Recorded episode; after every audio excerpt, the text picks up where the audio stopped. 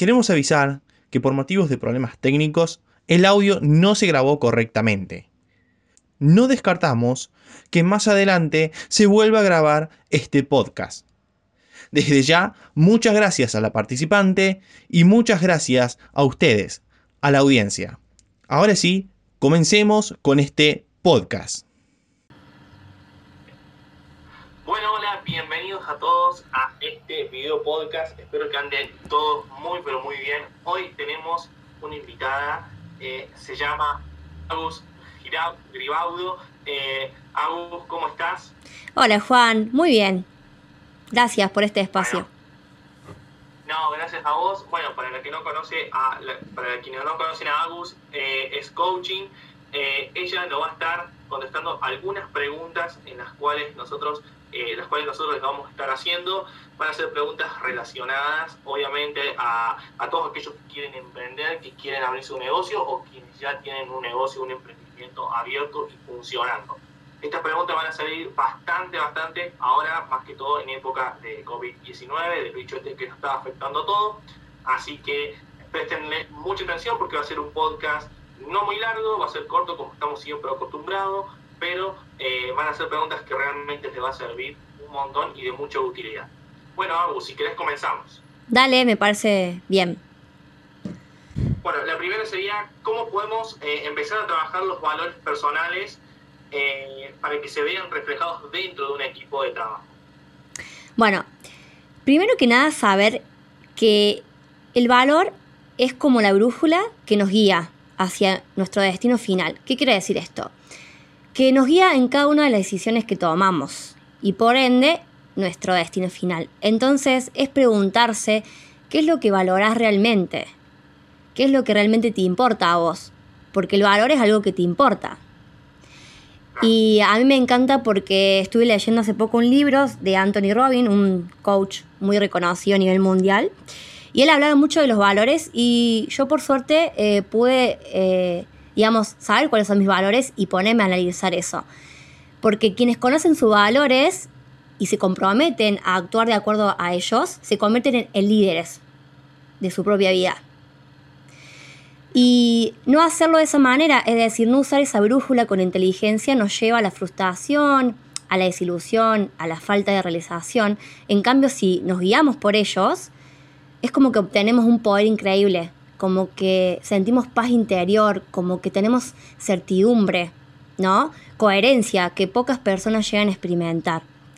Entonces es muy importante saber cuáles son aquellas cosas que nos mueven, porque eso nos guía en nuestra vida, es la dirección que nos da los valores. Porque muchos saben lo que quieren tener, pero pocos saben lo que quieren ser.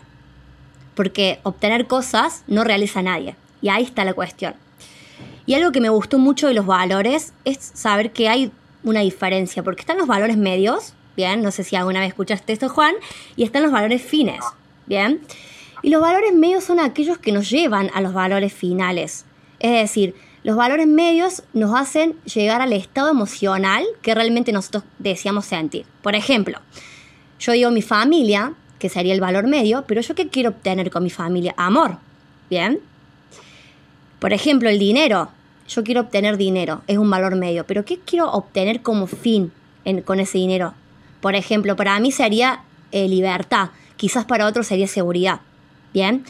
Entonces lo que yo recomiendo para ir viendo cuáles son los valores de cada uno es ser consciente de eso, ponerse con un cuaderno y una lapicera y anotar qué es lo que a mí realmente me importa, cuáles son mis valores que tengo ahora, porque eso te, vas te va a ayudar a comprender por qué haces lo que estás haciendo en este momento. Y luego... Es decir que... Sí, sí, decime. No, sí, eh, digo, es decir que podría haber, se podría decir que hay distintas escalas de valores en relación a lo que, al, fin eh, al cual se lo quiere aplicar. Exacto, yo te cuento, yo por ejemplo tengo 20 valores míos, muchos, pero los fui poniendo en orden de importancia. Para mí lo más importante en mi vida es el amor, lo más importante, el amor está sobre todo. Y por ejemplo, el segundo valor mío es la salud. Entonces, ¿qué pasa si yo estoy mal de salud? No me va a importar más nada que la salud. ¿Me explico? Entonces, fui poniendo esos valores en orden de importancia y eso es lo que te va a ayudar a vos a moverte en dirección a eso. Más que nada, por ejemplo, también en lo que es lo laboral, porque si vos definís cuáles son tus valores personales, te vas a mover dentro de tu empresa, con tus socios, de, con esos valores. ¿Me explico? Entonces lo más importante es eso, definir cuáles son los valores y luego ponernos el orden de importancia para el, cuál es para vos el más importante y moverte en base a eso, porque es lo que te va a guiar en tu vida. Bien, y si, por ejemplo, por tirarte un ejemplo, supone que hay, hay X personas que tienen, eh, no sé, una escala de valor, o a lo mejor seguramente no la, no la tenga definido porque si es que no conoce esta, digamos, este método, eh, tiene valores a los cuales con el equipo de trabajo en general no apega, no es el correcto, tiene una forma reactiva de ser. Es bueno, digamos, ser reactivo en, o sea, estaría bien ser reactivo con otros valores, eh, más, o sea, dejarlos de lado. Eh, mira, la reacción siempre va a estar en nosotros. Somos eh, seres humanos que reaccionamos y en más de una ocasión nos vemos reaccionando. Yo creo que te ha pasado a vos, le ha pasado a tus socios, a mí me ha ocurrido. El tema es em, no hacerlo constantemente a eso, porque ¿qué pasa? La persona reactiva actúa directamente con lo primero que ve o se le viene a la cabeza y no usa la parte analítica, ¿sí? ¿En qué, digamos, en qué eh, ámbitos laborales importantes las reacciones? Por ejemplo, los ámbitos de fuerza de seguridad.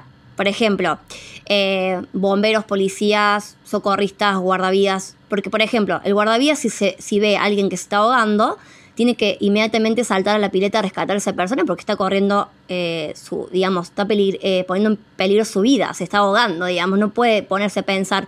Pero en las empresas, por ejemplo, necesitamos trabajar mucho la parte reactiva, porque la mayoría de las situaciones que se presentan necesitamos darle espacio y tiempo para buscar una solución y una salida. Y para mí lo importante de eso es conocernos a nosotros y desarrollar dos capacidades que son primordiales para esto, que es la autoobservación y la autorregulación. Que ambas ayudan a eso, digamos, ¿no? A, conocer los valores, las creencias, las debilidades que tenemos, las fortalezas, a poder eh, trabajar en nuestros impulsos y las emociones descontroladas que son las que nos llevan a reaccionar, digamos. Trabajando estas dos capacidades vamos a poder lograr un equilibrio. Bien, entonces podríamos decir que valores y reactivos va de la mano porque siempre y cuando uno puede tener unos valores muy distintos a los otros y puede ser eh, o muy reactivo o muy poco reactivo para determinado tipo de trabajo. Claro, es decir, cada uno va a tener sus valores personales, ¿no? Pero también hay que poner valores en conjunto, en equipo, eh, y guiarse por eso, ir de la mano con eso, con tu equipo. Conocer cuál es el valor de tu socio, escuchar por qué se mueve esa persona, acompañarlo y, y todo eso, hacerlo como un conjunto que van todos de la mano y unidos a poder eh, conseguir ese fin en concreto que tienen.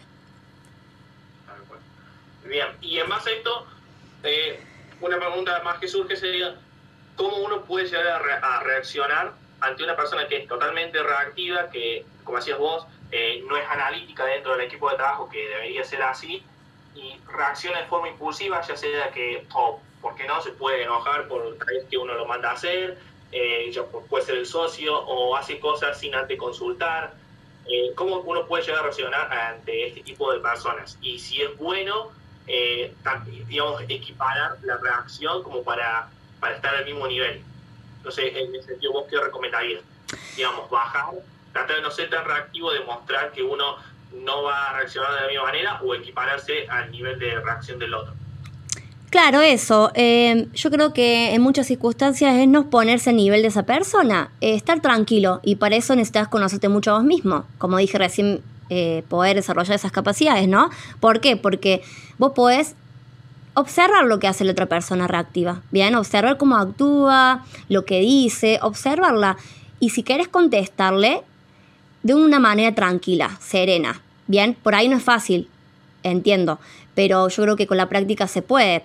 Demostrarle a la otra persona, esto para mí es lo más importante, que esa persona reactiva, su, su opinión analítica es muy importante dentro de la empresa. Hacerle notar eso a la persona, más que nada con el ejemplo. A ver, yo considero que una persona que es más analítica es una persona proactiva. Entonces, que esa persona esté más rodeada de esas personas proactivas. Así puede él ver con el ejemplo que puede Em, solucionar esa parte reactiva, que puede eh, ser más analítica, que en algunas circunstancias se tiene que amoldar a eso, para no solucionar todo eh, de una, porque por ahí puede servir, pero en muchas ocasiones me parece que no, porque hay cosas que realmente hay que tener tiempo, como te digo yo, juntarse, hablarlas para ver cómo se solucionan, ¿sí? Eh, ahí nomás cuando eh, se nos dispara algo y somos reactivos, eh, la información nos viene a la cabeza al, digamos, al mismo, a los milisegundos de esa reacción y podemos ser conscientes y podemos tomar el control de nuestra parte, digamos, pensante. No sé si te respondí la pregunta que... Perfecto, ¿no? sí, sí, perfecto. Y una persona reactiva, como, como decíamos recién, suponete que hay una persona reactiva en el trabajo, rodearla, como bueno, vos recién decías, de, de juntarse con esa persona reactiva para cambiar, darle el apoyo tal vez, se, se podría traducir a eso. Eh, suponete que yo, yo, estoy pensando mucho en, el organigrama de un equipo. Si a una persona que es totalmente reactiva la mandas y la ubicas eh, dentro de un equipo totalmente analítico, es probable que esa persona se termine adaptando eh, rápidamente o lentamente. Eh, no sé si me explico. Sí, eso va a depender mucho de esa persona y depende también de lo que vea de los demás, ¿me explico? Em, puede ser que se termine eh, adaptando rápidamente o tarde, pero eso va a depender de esa persona y creo que los compañeros más analíticos sería como tenerle paciencia e ir acompañándolo en ese cambio, pero bueno, creo que si realmente llega a pasar que no coincida y capaz que no siga siendo parte de, la organización, ¿sí? Pero en términos buenos. Porque... o sea, en ese caso es mejor tal vez eh, agarrar directamente y pasar a esa persona reactiva a un grupo que se equipare un poco más a él y, bueno, y, ver en ese caso qué se haría. Pero o sea, sería o sea, el mejor de los casos sería apartarlo. Sí, eh, si no se llega, por ejemplo, si ustedes tienen un objetivo, ¿no? Y esa persona es como que traba todo eso, ¿vos qué harías, por ejemplo? Sí, en ese caso yo trataría de, bueno, de ver, de poder cambiarlo a través de, o sea, con todo el equipo, si es que son, son es una empresa con, mucho, con mucha gente, y ponerlo como en una etapa de, de cambio, darle un tiempo, al menos un mes, dos, y ver si no cambia, bueno, ya cambiarlo a, a otra parte, a otro, a otro, a otro grupo dentro de la empresa. Claro, exacto, y siempre eh, comunicándolo de forma efectiva eso, ¿no? Porque no es lo mismo comunicar estando enojado o con un tono agresivo o palabras así que no, no, no vayan al caso y en una digamos, corporalidad, así como que el otro sienta como violenta, que comunicarlo de manera correcta. No sé si me explico. O sea, la comunicación no es todo, no solamente son las palabras, es como vos le decís al otro, con el tono, en la postura corporal que estás. Si estás en un estado tranquilo, vas a transmitir de buena manera, ¿sí? También de esa, de esa forma ir encarando la situación con esa persona. Bien, y muy apegado esto iría, eh, bueno, cómo, cómo aprender a escuchar, ¿no? Porque si uno quiere cambiar el otro, también hay que aprender a escuchar. ¿Vos qué recomendación das o, cuál crees vos que sea el tópico eh, mayor o más contundente para aprender a escuchar a una persona? Wow, la escucha, eh, me encanta esta parte. No sé vos, Juan, pero a mí en mi casa, en el colegio, en la universidad que estudié un par de años, nunca me enseñan a escuchar. No sé si a vos te han enseñado en un lado. Yo aprendí a escuchar recién, hace dos años, con el coaching. Sabía lo que era escuchar y la verdad que me sorprendió mucho porque era, wow, o sea, esto lo tenemos que saber y tenemos que llevarlo a la práctica, que va a depender de uno, ¿no? Pero que se puede lograr. Y me di cuenta que escuchar no es lo mismo, eh, es decir, oír no es lo mismo que decir. ¿Por qué? Porque oír es un hecho biológico. ¿eh? Bien, es nuestra capacidad auditiva, es un auto involuntario, pero el escuchar se suma la interpretación de cada uno. Entonces, el escuchar sería el oír más las interpretaciones. Por ende, escuchar implica voluntad deliberada, y a esta parte me encanta, de oír y entender lo que realmente me quiere decir el otro. ¿Por qué? Porque al mismo tiempo que el otro me está contando algo, me está diciendo algo, yo le estoy sumando mis interpretaciones, esa vocecita interna que tengo. Y es inevitable. Bien. Entonces, ¿qué pasa? Por ahí, eh, lo que el otro me está diciendo no es lo que yo estoy escuchando en realidad. Y siendo conscientes de esto, podemos hacernos cargo de esa situación y preguntarle al otro cuando no entendemos algo. Y está la llamada escucha activa, que es mucho entrenamiento esa escucha, pero se puede lograr. ¿Cómo es la escucha activa? Está bueno para las empresas aplicar esto. Eh, yo escucho al otro ¿sí? Con todos mis sentidos, 100% lo que me está diciendo, no solamente con su lenguaje verbal, sino también su lenguaje no verbal, ¿sí? ¿Y cómo hago esto? Tratando de disminuir la voz interna mía, que no es fácil porque tenés que tener mucha práctica. ¿Y qué pasa cuando vos disminuís esa voz? Es como que no aparece. Entonces vos estás escuchando 100% lo que el otro te dice. Entonces ahí vos podés preguntarle si realmente estás dudando de algo de lo que te está diciendo. Entonces, porque normalmente, ¿qué pasa? Te decimos, bueno, yo le voy a decir algo a alguien, sí, a mi compañero, a mi socio de trabajo, y seguramente es lo que va a escuchar. Pero quizá no es lo que escucha, es lo que él está escuchando con sus interpretaciones. Bien. Entonces, me encanta esta pregunta. ¿Te estás escuchando o estás, escucha estás escuchando o estás escuchándote? Me encanta, es como, wow, ¿no? Y eso es empezar a ser consciente de las interpretaciones que le sumamos a lo que nos dice el otro. Y por ende tenemos que empezar a escucharnos a nosotros. ¿sí? Eh, yo creo que con eso va a servir. Eh, obviamente es entrenamiento, pero darnos cuenta de que nosotros le sumamos nuestras interpretaciones a lo que el otro nos dice. Eso es primordial. Entonces, es como, como punto principal, lo, lo, ideal es empezar a, aprender a, a, eliminar esa voz interna que, por decirlo de alguna forma criolla, es la que corta, la que molesta y la que también interrumpiendo la, la escucha verdadera con, con la persona para la que uno se está comunicando. Exacto. Eh, obviamente no la vas a poder eliminar nunca porque te va a aparecer, pero es como ser consciente y captar cuando aparece. Bien, y volverte a centrar en la persona. Entonces, como que eso te va a ayudar una, un montón, porque ¿qué pasa? Normalmente estamos en una conversación y ¿qué pasa? Eh, o estamos pensando en otra cosa que nos pasó en ese día, entonces como que no lo estamos escuchando directamente al otro, o esa voz interna está tratando de ver qué le va a decir a esa persona. No sé si te pasa, a todos nos pasa, es como muy normal. Entonces, bueno, es... lo, que va, a decir o, tratar de esperar qué va a decir para saber qué responderle. Eh. Claro, es como que esperamos a dar consejos todo el tiempo y no, no, nos damos cuenta que el buen escuchar funciona de esa manera y que lo mejor que le puedes hacer al otro es ir haciéndole preguntas para poder escucharlo mejor. Y el otro día vi em, una frase que decía mm, algo de que la pregunta puede ser mucho más, eh, digamos, puede tener mucha más potencia que el consejo. Y es, y es cierto, porque la pregunta a la otra persona le hace indagar mucho en uno mismo y no estamos acostumbrados a eso. Una pregunta, yo, siempre pienso que para conocer a una persona, o, por qué no, el, eje principal de cómo se maneja una empresa en este caso, eh, puede abrir muchas puertas y más respuestas que simplemente abrir una conversación con, no sé, con con un, saludo simple y preguntándole directamente qué quiere o qué están buscando, eh, me parece a mí. Claro, sí, concuerdo. Totalmente que sí. La escucha es muy importante, es decir, eh, el escuchar efectivo viene del hablar efectivo. Entonces, sí, hay una buena escucha y una buena comunicación también, y viceversa. Es muy importante. ¿Vos crees que, digamos, de cierta forma, también la forma en la que uno reacciona eh, incide en cierta manera en la confianza del otro? Sí, o sea, a ver, em, la confianza eh, incita a lo que es la interacción, ¿bien? Y a la vez, cuando hay interacción, esta incita a la confianza. Es como un círculo vital. No hay confianza sin diálogo y no hay diálogo sin confianza. Porque la confianza es un juicio, ¿bien? Que vos vas creando del otro. Es como, también es una emoción, ¿sí?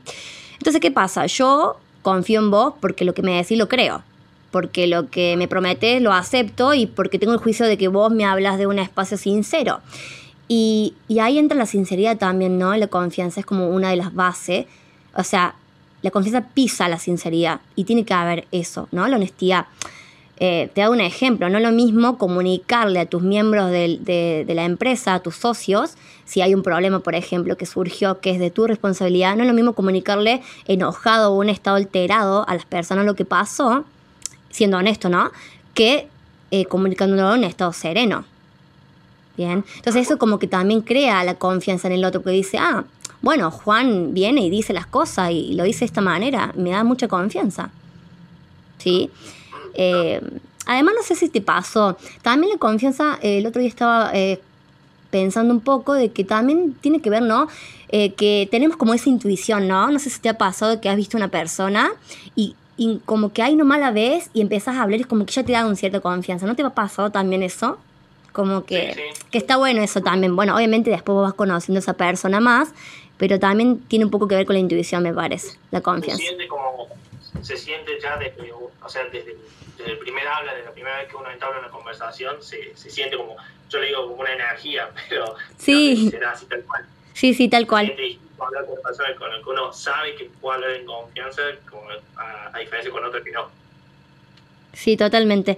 Y para mí, ¿por qué la honestidad es fundamental? Porque eso lleva a crear más, cada vez más la confianza. Además, ponerle que vos desconfíes en algo eh, por una situación que pasa, que dejes de, digamos, que pierdas la confianza en algún socio por algo. Se puede recuperar esa confianza, siempre y cuando vos tengas interés, obvio, y te involucres. Pero quizás, em, digamos, porque la persona esa, eh, mejor en ese momento solamente te pasó que te dio desconfianza, pero siempre lo fue honesto y siempre fue una buena relación, me explico, entonces no, no da a perderla cuando puedes recuperarla. Entonces está bueno saber que se puede recuperar siempre y cuando uno quiera. ¿Y vos crees, por ejemplo, si una persona eh, a la cual era tu socio o, o, por qué no tu empleado y le confiabas eh, muchas tareas y por X motivo de la vida eh, decide traicionarte?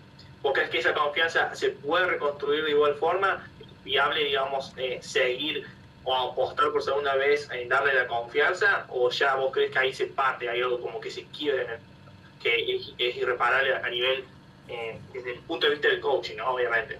Sí, eh, depende de la tradición, ¿no? Si es algo muy fuerte que vos sentiste que se rompió realmente y que no podés volver a recuperar y que no tenés ganas y que realmente ya fue con esa persona la relación, eh, yo creo que sí, que la vas a terminar la relación. Pero si es tipo algo que que no fue tan, eh, digamos, grave, por decirlo, depende del hecho para mí.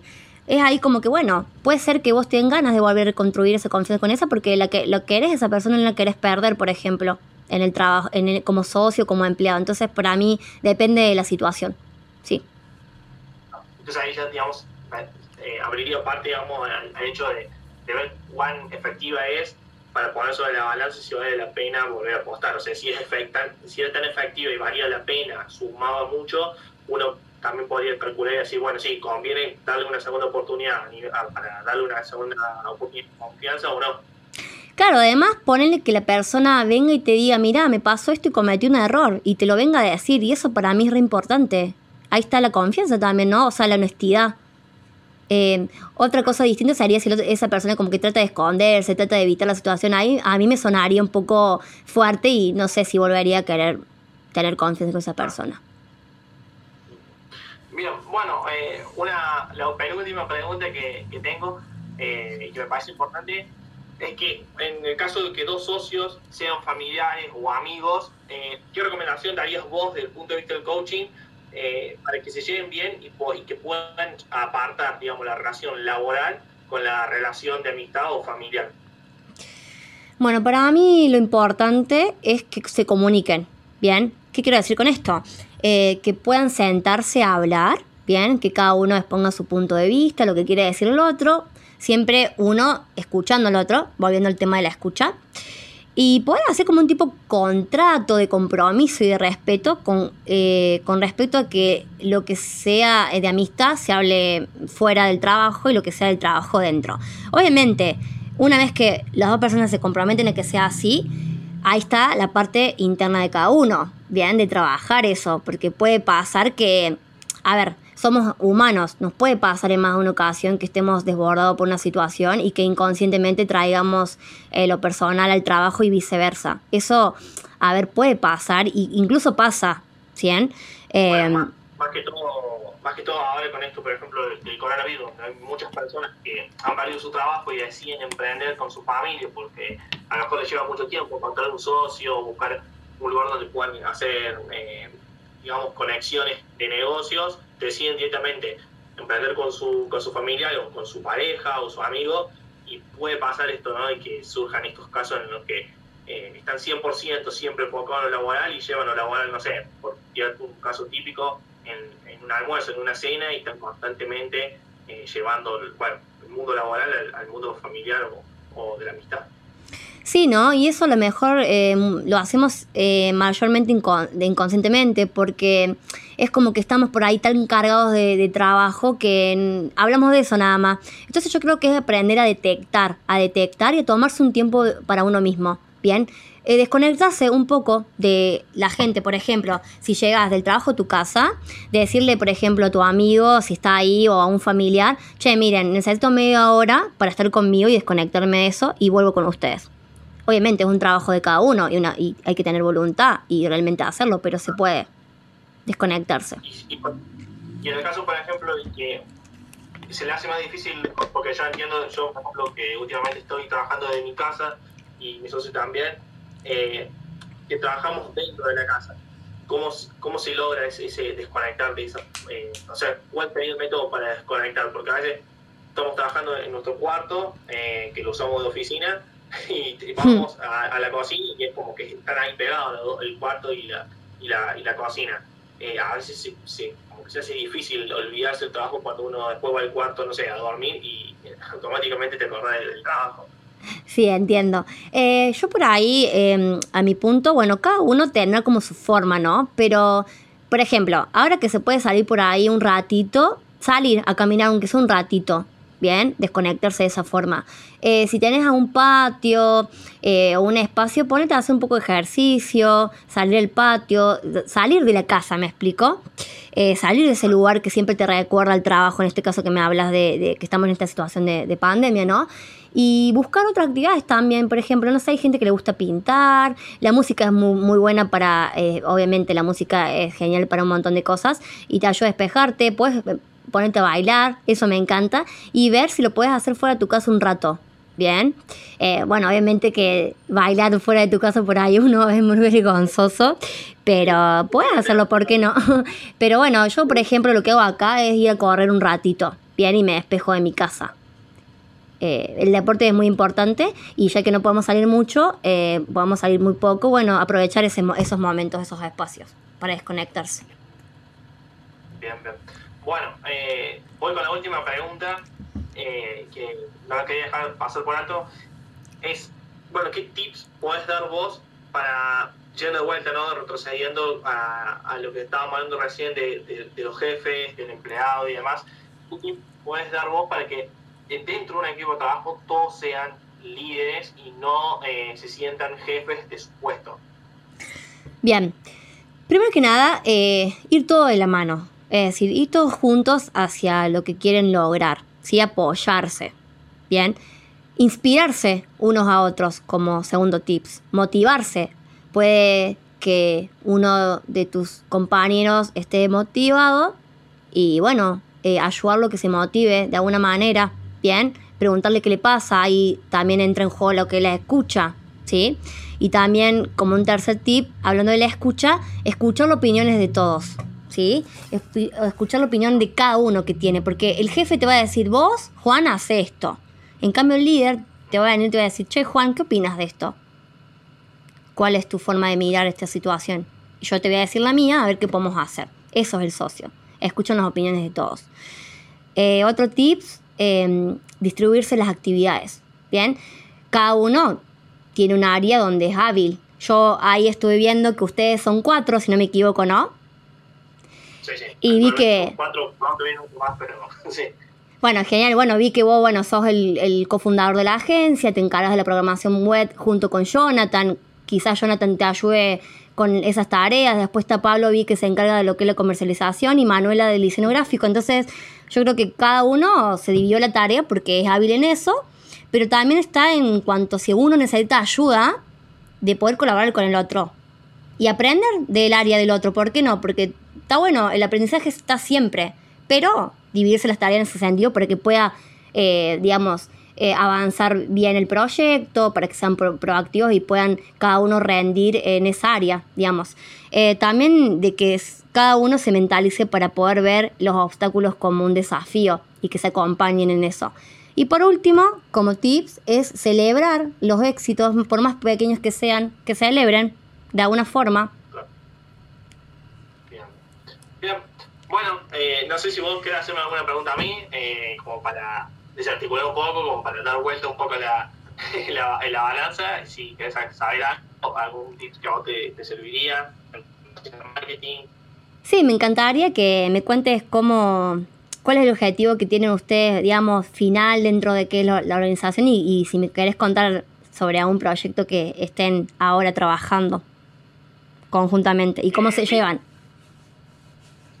Bien, sí, eh, nosotros eh, a nivel organizacional eh, utilizamos, usamos son las automatizaciones con herramientas dentro de, Internet, obviamente.